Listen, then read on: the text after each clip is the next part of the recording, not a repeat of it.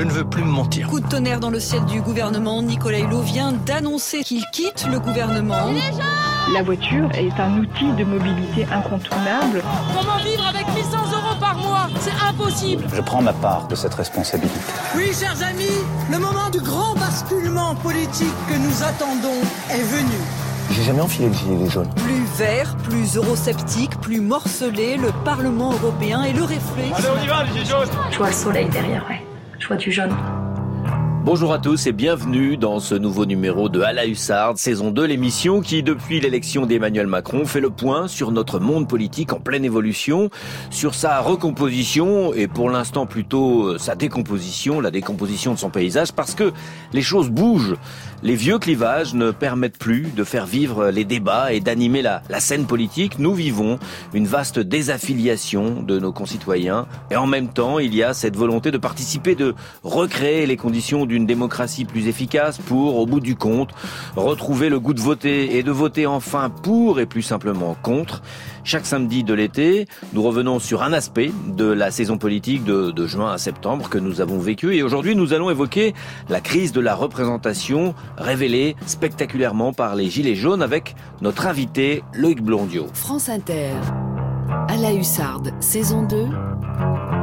Thomas Legrand. Bonjour Loïc Blondiot. Bonjour Thomas Legrand. Euh, Nous avons euh, besoin de vous pour y voir un peu plus clair dans, dans ces concepts entremêlés de démocratie représentative, participative ou directe. Euh, Vous êtes professeur de sciences politiques à l'université de Paris 1, Panthéon-Sorbonne, et vous avez travaillé d'abord sur les sondages et les études d'opinion, puis sur les innovations démocratiques, la question de la crise de la représentation. Vous êtes un défenseur de la démocratie directe, encadrée, limitée, bien sûr, mais vous citez souvent les articles 6 de la Déclaration des droits de l'homme ou 3 de notre Constitution, et d'ailleurs la Déclaration des droits de l'homme fait partie de nos institutions, pour justifier la nécessité et la légalité de plus de démocratie directe. La souveraineté appartient au peuple via ses représentants ou par référendum, et tout euh, citoyen a le droit de concourir à l'élaboration de la loi, disent ces textes fondateurs. Et Emmanuel Macron s'était fait élire en promettant de moderniser la pratique démocratique, de s'appuyer sur l'intelligence collective. Mais il n'en fit rien dans un premier temps. hein. On connaît le débat, trop de verticalité du pouvoir, une impression de déconnexion du peuple, d'un excès de technocratie euh, déraciné d'une épistocratie, c'est-à-dire d'un gouvernement des experts. Résultat, des décisions subies, jugées injustes, voire perçues comme aveugles, et euh, l'explosion d'un mouvement, le mouvement des, des Gilets jaunes, qui a été populaire pendant plusieurs semaines. S'en est suivi euh, le grand débat et ces questions que faire d'un point de vue institutionnel pour arrimer le peuple à la décision politique, pour relégitimer les élus et euh, créer un minimum de confiance et de, consensus pour euh, simplement pouvoir gouverner, simplement pouvoir réformer.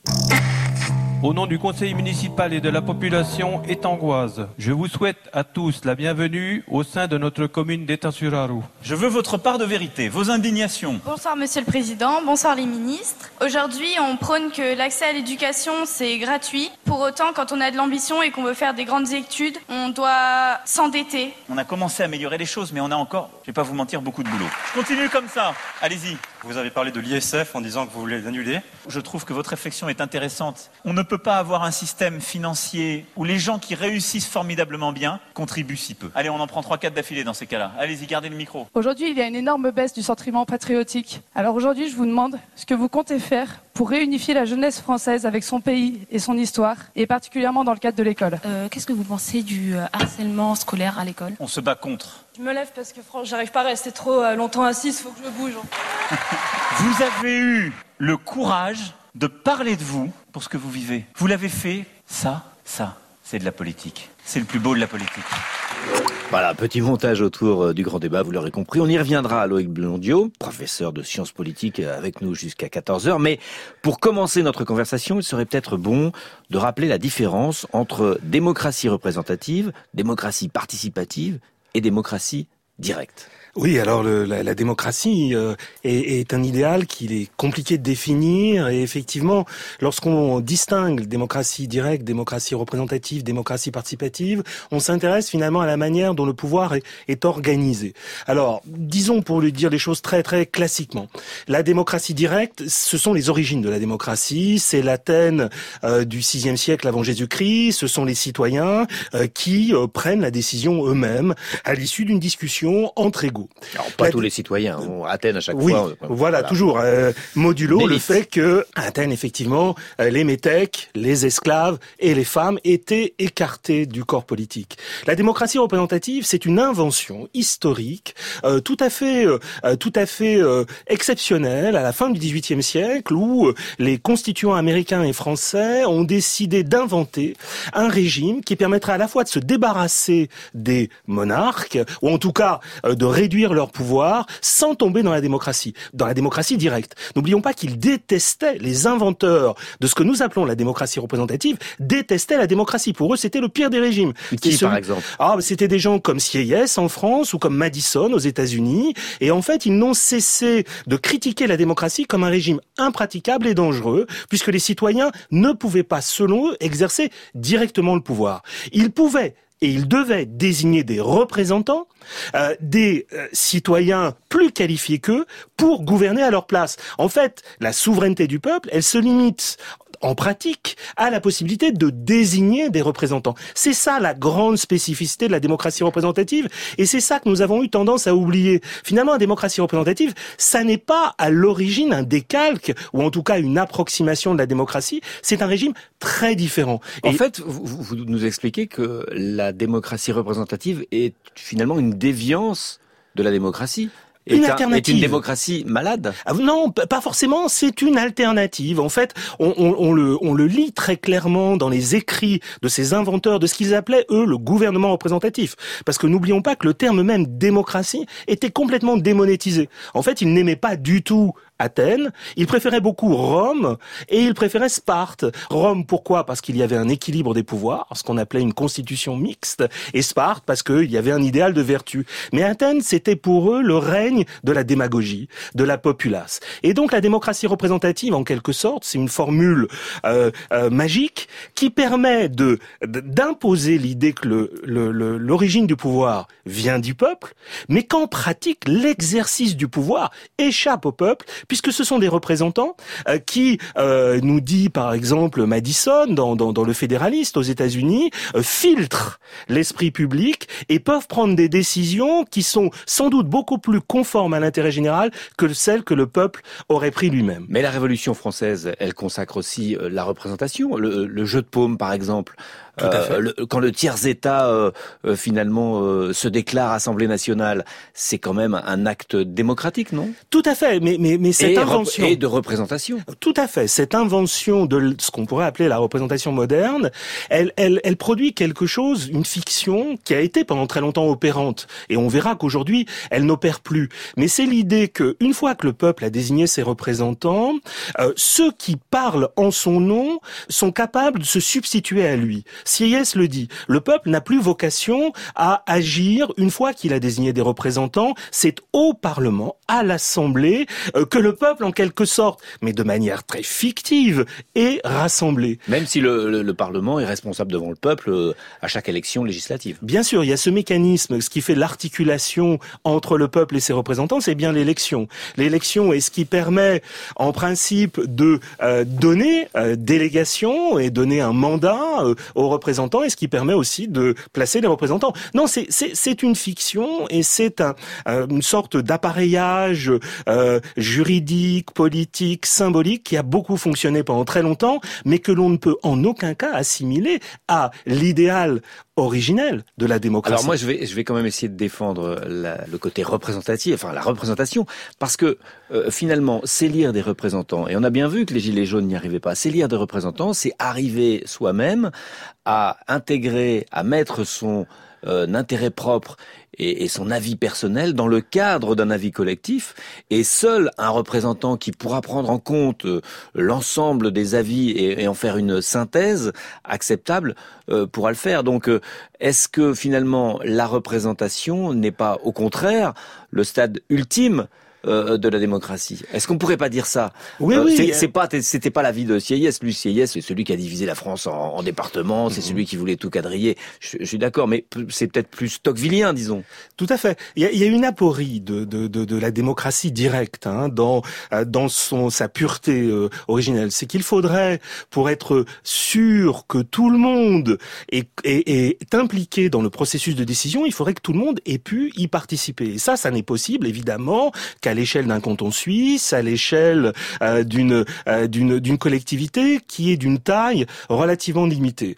Euh, dès lors que l'on change d'échelle, euh, il y a une incertitude euh, sur le fait que ceux qui n'ont pas participé directement à la décision se reconnaissent dans cette décision. Et effectivement, le représentant est celui qui permet euh, de cristalliser de manière relativement claire les, les, conflits, hein, qui permet la représentation dans son ensemble et le mécanisme qui permet de donner droit à l'ensemble et de, et de de donner des débouchés politiques à l'ensemble de l'opinion. Et, du, coup, donc, ce que ce que vous critiquez dans la, la trop forte représentation, ça peut être euh, soigné, disons. La démocratie peut être soignée par de la démocratie participative ou direct. Alors justement, expliquez-nous en, deux secondes. Alors il faut il faut vraiment les distinguer. La démocratie directe, c'est vraiment euh, quelque chose d'alternatif à la démocratie représentative. Les deux choses ne renvoient pas du tout à la même réalité. La démocratie participative, c'est quelque chose qui a été inventé dans les années 60 aux États-Unis et qui renvoie à l'idée selon laquelle il faut associer au maximum les citoyens au processus de décision euh, sans forcément qu'ils se substituent aux, aux représentants. C'est un ça renvoie à tout un ensemble de mécanismes qu'on connaît de mieux en mieux en France. Alors, on connaît les conseils de quartier, on connaît toutes les, tous les mécanismes de concertation. Il y avoir des, conseils de, de, de, Français, euh, de citoyens tirés au sort. On y reviendra tout à l'heure. Voilà. Alors, ce sont tous des mécanismes. C'est un ensemble de mécanismes qui sont finalement ce qu'on pourrait appeler des, des adjuvants à la démocratie représentative, qui euh, contribuent à démocratiser la démocratie représentative au sens où là, on oblige les représentants à revenir devant les citoyens avant de prendre la décision. Une fois qu'ils sont élus, ils ne peuvent plus dire je veux à la place des citoyens. Hein. Grosso modo, la démocratie, c'est moi. Ce qu'ils ont tendance à faire, hein, puisqu'il y a une hypertrophie euh, de euh, la volonté euh, euh qui la République, c'est moi. On a voilà, entendu ça. La République, c'est moi. Hein. Bon, euh, circuler, il y a rien à voir. Une fois que vous m'avez élu, euh, je décide ce que je veux. Là, non, il y a une obligation de revenir devant les citoyens, et les citoyens peuvent contribuer, d'un certain point de vue, au processus de décision. Ça, c'est la démocratie participative, directe maintenant.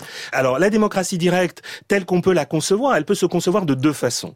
À l'échelle locale, d'abord, où les citoyens s'auto-gouvernent, s'auto-organisent, et euh, on a par exemple euh, des exemples historiques très importants de République des Conseils, euh, République des Soviets, hein, en 1917, la Commune de Paris est un exemple où effectivement on a décidé de limiter au maximum le rôle de la représentation. C'est Proudhon en fait. C'est Proudhon aussi. Et, et en fait, pour penser la démocratie directe à une échelle autre que l'échelle locale, il faut penser c'est un système de fédération où en fait euh, toutes les décisions importantes sont prises à l'échelle locale et tout ce qui ne peut pas être pris à l'échelle locale est pris sous une forme fédérale ou confédérale à des échelons intermédiaires, mais là où toutes les, entités locales ont la même possibilité.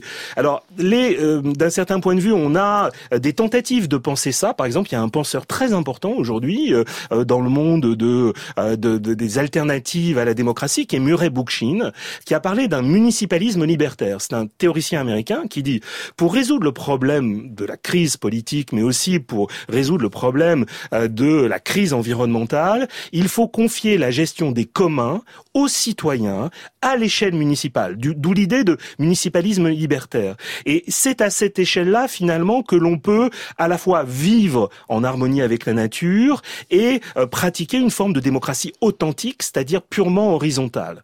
Alors, la question se pose de savoir après comment on organise ça à l'échelle de la nation fédération. une fédération. Et, et, là, effectivement, c'est un saut dans l'inconnu que, par exemple, au, Mexique aujourd'hui, les, les, les zapatistes mm. pratiquent, mais voilà, reste à expérimenter ça à l'échelle d'un pays comme la France. Alors dans cette émission, Loïc Blondiot, il y a une petite spécificité. vous choisissez, l'invité choisit la première chanson. Qu'est-ce que vous avez choisi? Alors j'ai choisi Bobby Gentry, qui est une chanteuse américaine qui en 1967 a produit quelque chose comme une sorte de météorite, je pense, sur le plan musical, qui s'appelle euh, Load to Billy Joe. Alors on va l'écouter et on en parle après, d'accord? Thomas Legrand, à la Hussarde, sur France Inter. Was it 3rd of June, another sleepy, dusty Delta day? I was out chopping cotton and my brother was baling hay. And at dinner time we stopped and walked back to the house to eat. And mama hollered at the back door, y'all remember to wipe your feet. And then she said, I got some news this morning from Choctaw Ridge.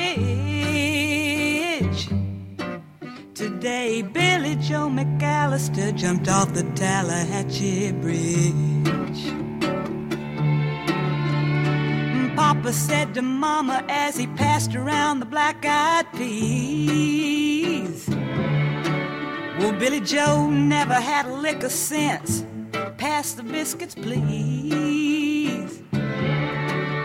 There's five more acres in the lower 40 I got to plow. And Mama said it was a shame about Billy Joe, anyhow. Like nothing ever comes to no good up on Choctaw Ridge. And now Billy Joe McAllister's jumped off the Tallahatchie Bridge. Donc c'est une chanson de, de 1967, vous nous l'avez dit, euh, c'est du country. Euh, c'est un texte assez euh, mystérieux où il est question d'un jeune homme euh, qui se suicide, milieu rural, désœuvrement. Oui, c'est un, une chanson qui nous plonge dans, dans l'atmosphère des, des, romans de Faulkner un peu, c'est-à-dire le, sud des États-Unis, Bobby Gentry du Mississippi. Alors c'est un déjeuner familial avec un pasteur, sa fille et, et la femme du pasteur qui parle d'un certain Billy Joe qui s'est jeté d'un pont, mais qui aurait la veille jeté quelque chose du haut du pont. C'est parfaitement énigmatique. Il y a des exégètes qui se penchent sur, sur ce texte. Euh, c'est le surgissement du tragique dans, dans une scène vraiment très très quotidienne. Euh, et moi j'aime beaucoup ce décalage. Et puis j'aime infiniment la, la subtilité, la simplicité harmonique de de, de cette chanson. Euh, voilà, c'est c'est pour ça que, vous connaissez. J'imagine que vous connaissez la version française euh, de Jodassin et la reprise. Alors c'est assez étonnant. Il y a une bizarrerie géographique. Ça se passe à Bourg-les-Essonnes, une ville qui n'existe pas, mais euh, le jeune homme se jette d'un pont euh, sur la Garonne. Donc euh, Essonne, Garonne, c'est un, un, peu étrange. ça nous éloigne des États-Unis. Nous exigeons que soit présenté au peuple français par la voie du référendum un texte de loi visant à modifier la Constitution dans le but d'introduire le référendum d'initiative citoyenne en toute matière.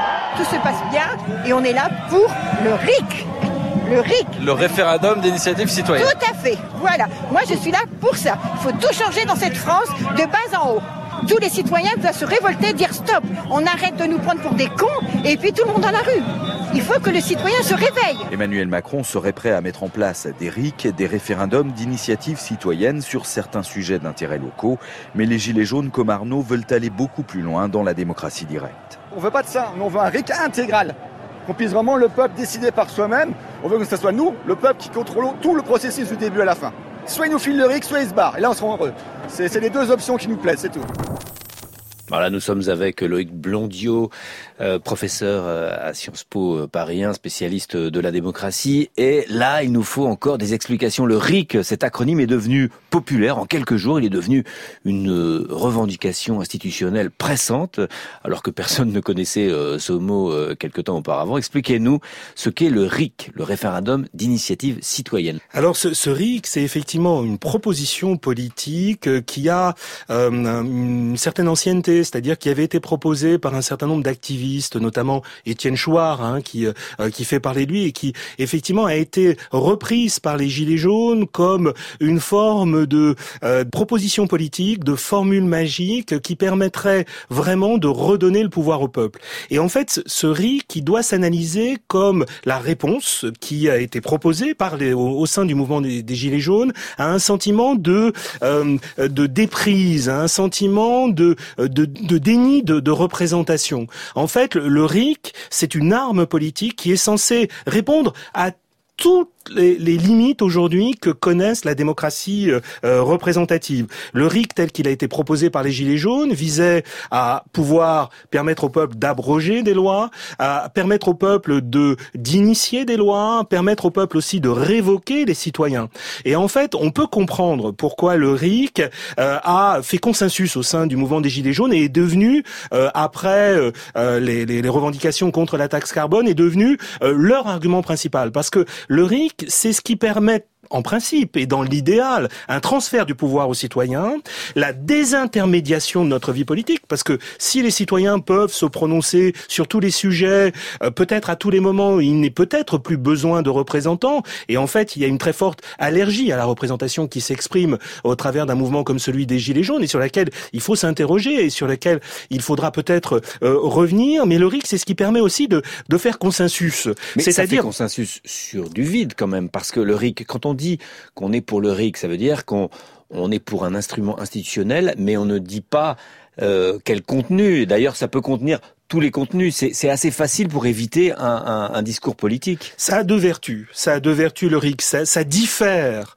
le moment du conflit. Ça diffère euh, le moment où il faudra vraiment s'entendre euh, sur le fond des politiques. Et, et ça, une deuxième vertu, c'est de d'opposer un peuple qui est perçu d'une manière très très rousseauiste comme un peuple qui ne pourra finalement qu'être euh, uni euh, dans une sorte de volonté générale euh, conflictuelle qui sera forcément cohérente. Voilà, qui sera forcément cohérente, alors que les représentants, par définition, euh, sont là pour organiser le conflit et finalement, euh, le, cette aversion finalement à la représentation est aussi quelque chose euh, qui montre que la question du conflit n'est pas véritablement pensée. Oui, il y a un conflit entre le peuple et les élites, mais la possibilité même qu'il puisse y avoir un conflit au sein du peuple, des conflits d'intérêts, des conflits de valeurs au sein du peuple est quelque chose qui n'est pas forcément pensé euh, par une partie de ce mouvement des Gilets jaunes. Alors ce qu'on reproche au RIC aussi, c'est euh, on se dit euh, bon bah le RIC forcément ça va être contradictoire. On va voter euh,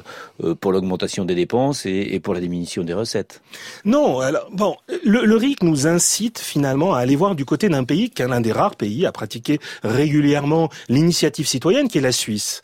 très clairement, en Suisse, il y a véritablement une délibération préalable au vote. Alors on peut euh, estimer qu'elle n'est jamais suffisante, euh, mais moi je trouve qu'elle est d'une valeur euh, tout à fait comparable à celle de la délibération parlementaire. c'est, alors c'est le RIC ou le RIP Alors le RIP, le référendum d'initiative partagée vous avez fait, vous avez contribué à l'écriture d'une note pour Terra Nova là-dessus. Mmh. Est-ce que c'est est-ce que finalement le RIC applicable ne serait pas le RIP? Et là, expliquez-nous. Alors oui, le, le, RIP, ça c'est une chose un peu curieuse qui a été inventée euh, en France, hein, euh, notamment par Nicolas Sarkozy et qui a été mis en place euh, dans notre constitution oui, en 2008. En place dans notre constitution, mais qui n'a jamais été appliqué, trop compliqué. Bon, voilà, parce que c'est les, les, les, seuils de déclenchement de ce RIP étaient tellement inatteignables. On va, on va en avoir un là qui est en cours voilà, autour de, de l'aéroport, qui a déjoué finalement tous les, les freins qui avaient été mis en place pour qu'il ne soit pas utilisé. Ce RIP, c'est quelque chose de très curieux, c'est-à-dire que l'initiative du RIP,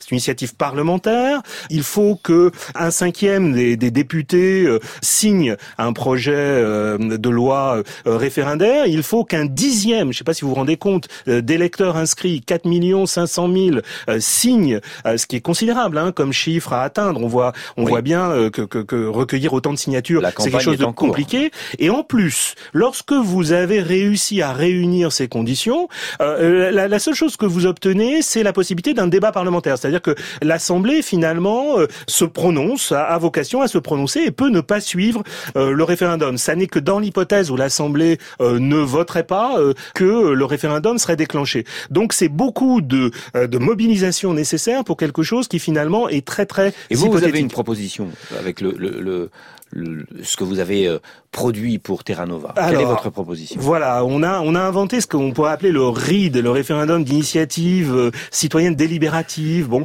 euh, qui introduit un élément supplémentaire, c'est-à-dire que on a essayé d'inventer un dispositif qui associerait les vertus de euh, cette consultation populaire, c'est-à-dire que les citoyens là décident, hein, c'est ça là quand même la force du référendum, c'est ça la force de l'initiative, avec une organisation de la délibération préalable. Ce qu'on voudrait, c'est que avant que les citoyens se prononcent, avant et, pendant la campagne électorale, qu'on convoque euh, une assemblée citoyenne ou un jury citoyen euh, qui ait pour unique mission d'étudier les différentes alternatives et les différentes conséquences des alternatives soumise au vote. Et donc là, on y ajoute une autre dimension de la démocratie, qui est ce que certains, et voire même le président Macron a repris ce terme de manière complètement inattendue, de la démocratie délibérative.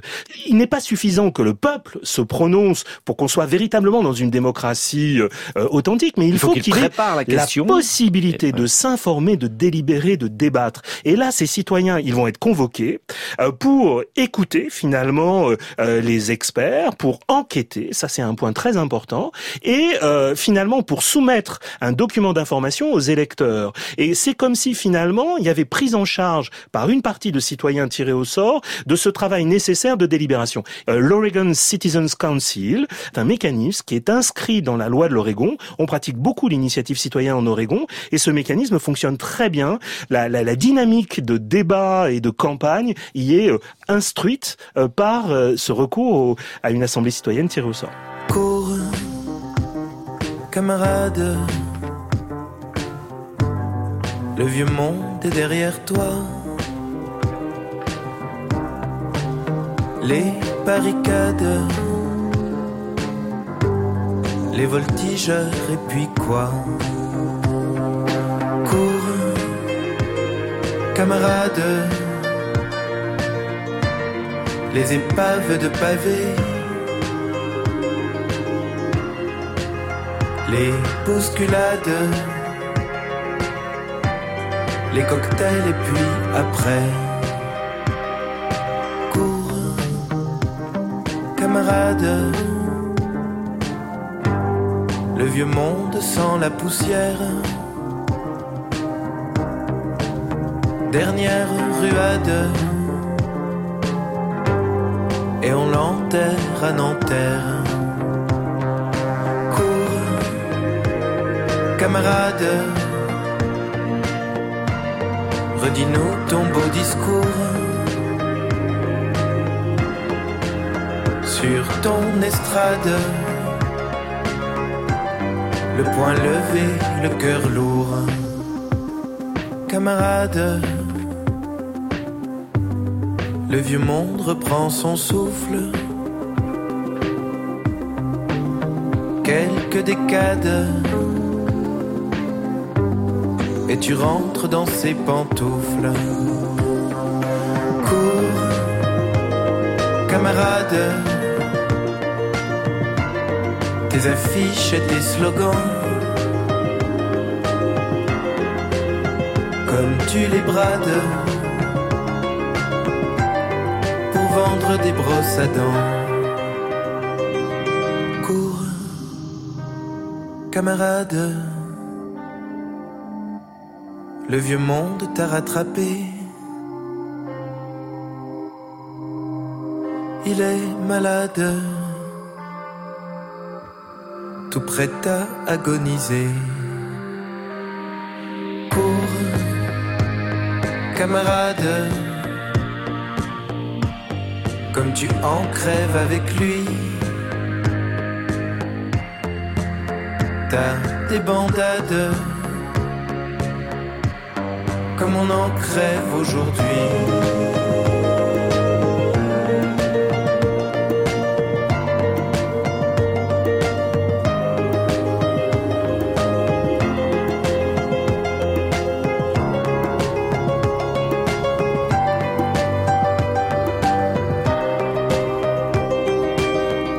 Alex Bopin sur France Inter, cours camarade. Thomas Legrand, à la Hussarde, sur France Inter. Loïc Blondiot avec nous jusqu'à 14h. Vous êtes professeur à Paris Panthéon-Sorbonne, professeur de sciences politiques. Euh, le mouvement des, Gilets jaunes a, abouti à un grand débat organisé par euh, le président de la République.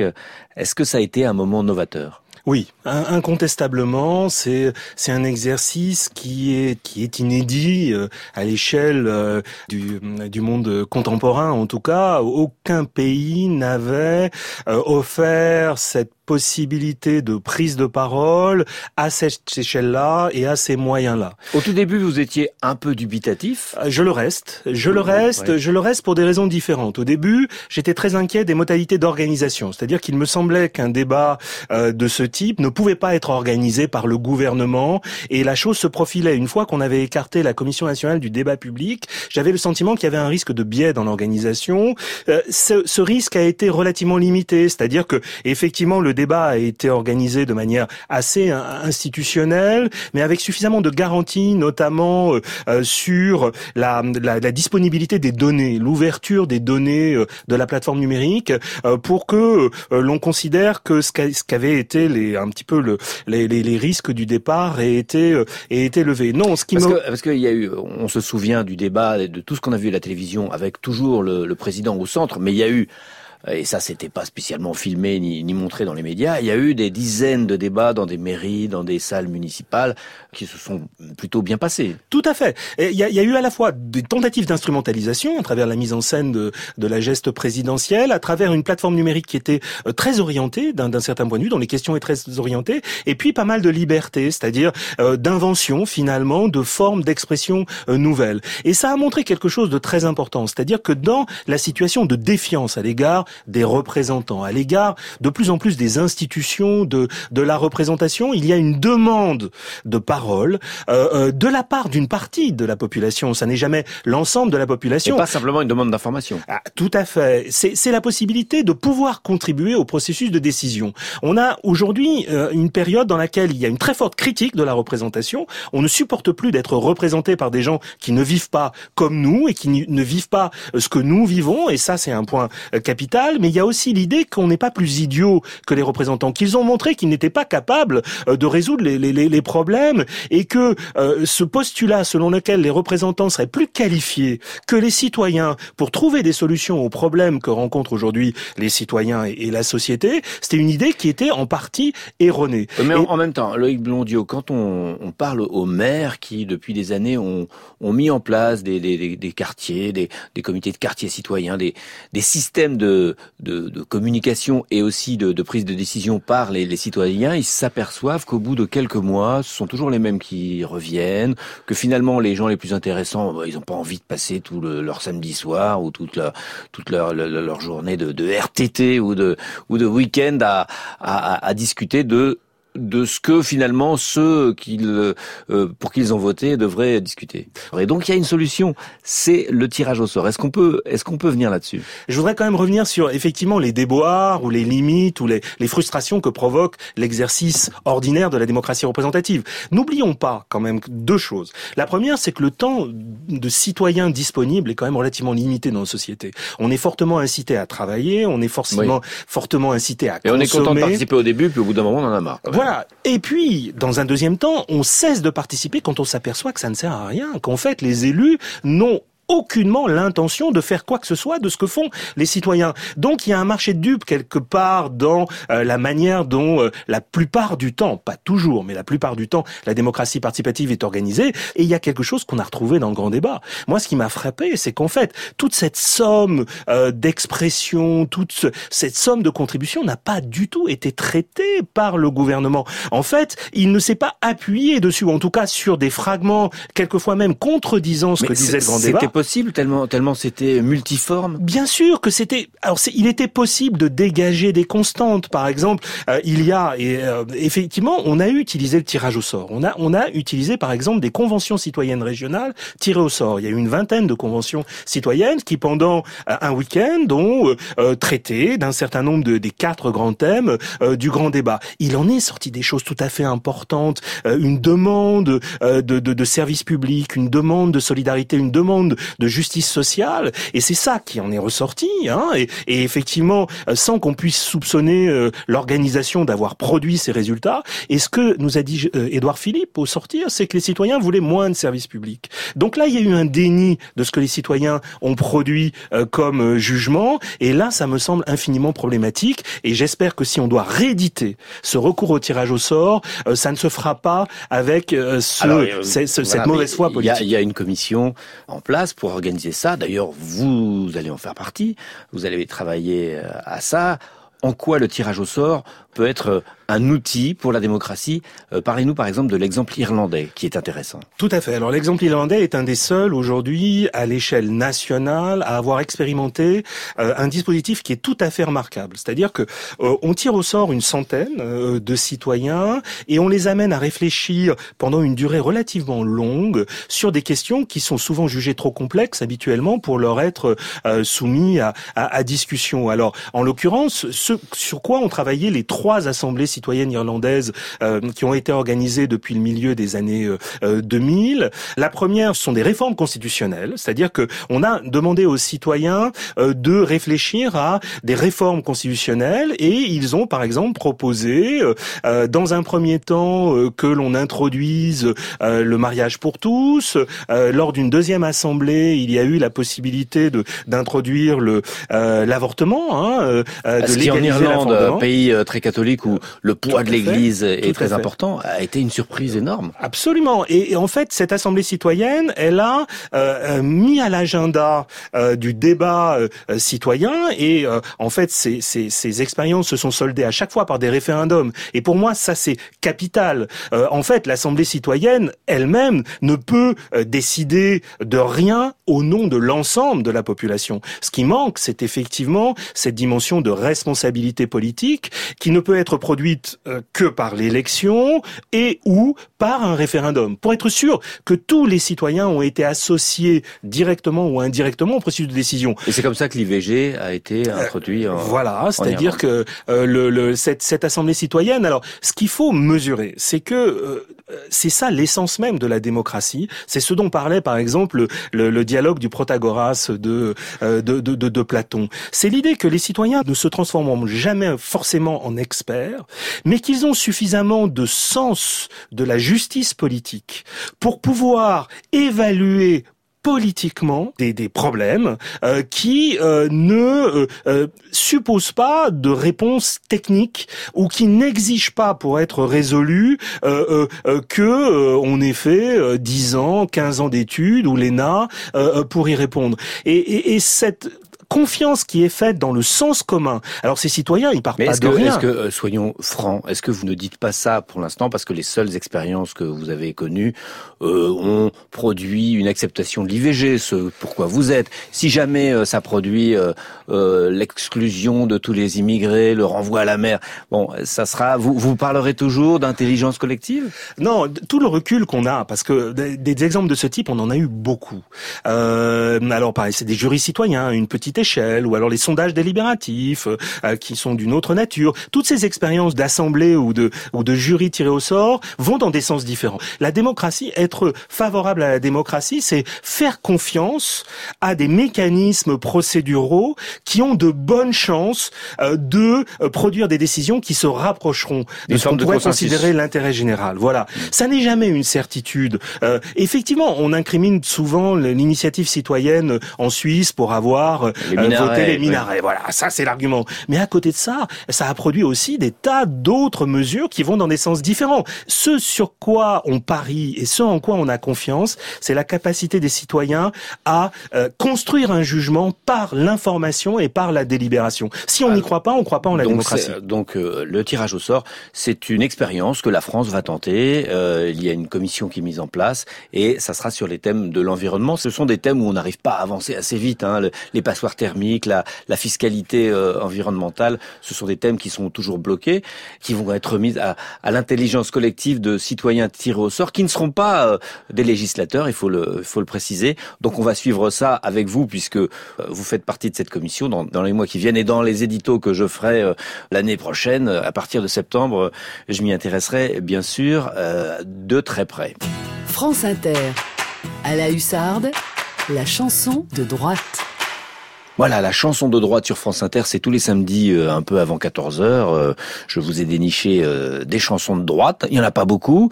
J'en ai trouvé neuf pour les neuf samedis. Et aujourd'hui, Florent Pagny, Loïc Blondieu, vous allez voir, c'est intéressant parce que on a parlé du consentement un petit peu à l'impôt. Hein. Florent Pagny nous chante, évidemment, c'était son tube, Ma liberté de penser. Quitte à tout prendre, prenez mes et la télé. Ma brosse à dents, mon revolver, la voiture, ça c'est déjà fait. Avec les interdits bancaires, prenez ma femme, le canapé, le micro-ondes, le frigidaire, et même jusqu'à ma vie privée. De toute façon, à découvert, je peux bien vendre mon âme au diable avec lui on peut s'arranger. Puisqu'ici tout est négociable, mais vous n'aurez pas la liberté de penser.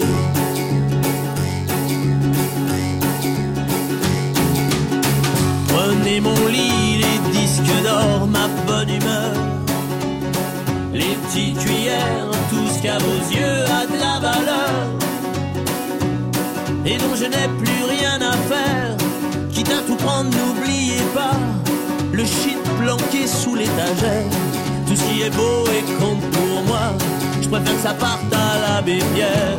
Je peux donner mon corps à la science. S'il y a quelque chose à prélever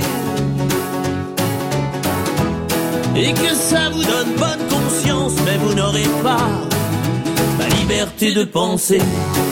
Voilà, ma liberté de penser, plutôt ma liberté de tricher, hein, de Florent Pagny.